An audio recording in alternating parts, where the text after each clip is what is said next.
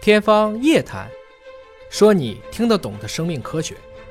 欢迎您关注今天的天方夜谭，我是向飞，为您请到的是华大基因的 CEO 尹烨老师。尹烨老师好，向飞同学好，本节目在喜马拉雅独家播出。今天关注男宝宝暑假排队割包皮这事儿啊， 这个当然有一些民族可能在刚一出生的时候就有一种割礼，要把这个男宝宝这个包皮割掉啊。但是说这一刀有可能是白挨的，如果不是因为宗教信仰的问题，就是纯粹是为了健康问题。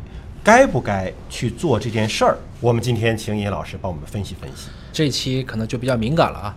嗯，不会被下架吧？对，哎这么去理解啊，我们说某某系 嗯，什么什么男科医院啊最爱干的是什么？割包皮吗？对， 还有割双眼皮是吧？哎割双眼皮儿他们还真不干。反正各种皮，呃，这个割包皮怎么能挣钱呢？手术费啊，手术费一般说二百九十九，割完包皮就回家，激光割包皮当日可走，一般都这么写吗？真的是这样吗？割到一半的时候告诉你加钱呃不行，啊，你这个有问题，嗯啊，你这个要用进口的，嗯啊，你这个要这样子，反正你弄不弄，我割了一半了。就是你人在手术台上的时候再来加钱是吗？所以真的要割包皮，也一定要去正规医院。骑虎难下呀，是这样嗯不是这骑皮难下呀，这是什么情况？你记得我当时聊过，为什么 HPV？假如说它是由性传播，大家可以都有的，嗯而男性一般不得。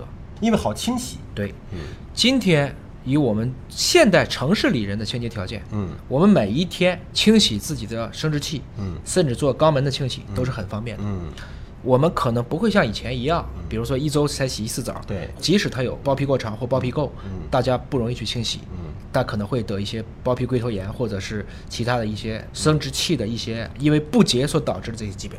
因为现在卫生条件提高了，哎，你的内裤啊，对你的各种材料都比以前好太多了。家庭的清洁条件，而且很多人是每天都要洗澡，哎每天都要换这个内衣内裤的，所以整体的这个卫生程度提升了，原有的可能多发的一些因为不干净导致的疾病也变少了，对对吧？那么这个时候切包皮的必要性在哪里？这样子呢，我们还要区分啊，就是嗯我们一般去正规的医院，他会问你，他会让你区分一个概念，嗯到底是包皮过长，还是包茎？对那个我们男同志都知道啊，嗯包皮过长，其实你还是可以自己把它翻过来的。对，包茎是在于你没法翻，对就我们这个时候叫病理性的包茎，那就真的有可能你这个永远清洗不到里边的污垢了，哎，啊对是吧？嗯有这个问题。那么一般来说啊，我为什么这里说的是男宝宝？你如果是一个正成常年的人人，或者过了啊青春期的，对嗯你自己去量一下自己的阴茎长短啊，这个你是完全是可以去做出一个合理的评价的。嗯但是在婴幼儿时期，你知道有百分之九十六的中国的孩子，对。他都会感觉都是他不是包皮过长就是包茎，对，因为在小宝宝的时候，它是一种常态，对对吧？呃，一般来判断你这个长和不长的时候，可能要真的是要到青春发育期之后了，哎，我比较们好判断。我们这里说的是，这叫生理性的包茎，对因为这个时候就没有发育好，而到了三四岁的时候，你这对小兄弟自己慢慢也长起来嗯了，包皮垢也会堆积了。那这种呢，它也会有一些本能的挤压，大家也会感兴趣，自己也会去翻一翻，嗯也会去洗一洗。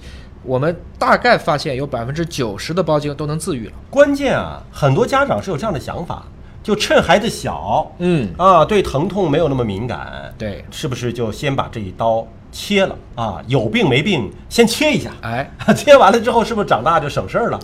也不对。反过来讲呢，包皮呢，它也是一种保护伞。嗯，你这个时候挨一刀，你且且不说它这么小会不会感染，而且在特别小的时候，如果一旦发生了尿路感染，那这个时候又得不偿失这么了。麻烦。包皮过长的时候呢，大家可以小的时候给它去保持它的清爽和干净，其实也就 OK 了。除非它反复发作，比如说它有包皮龟头炎呐、或者就是刚才说它翻不过来，它真的有病理性的包茎。所以，作为家长来讲啊，我的个人观点啊，不要是有事儿没事儿说先把这一刀切了，还是要观察什。么切阑尾啊，啊什么很早就做窝沟封闭啊，或者是没事割个包皮啊，嗯太早。即使刚才说的有这些问题，有包皮炎，有相关的反复感染病理性包茎的话，大家也都认为尽量是控制到青春期左右的时候再做。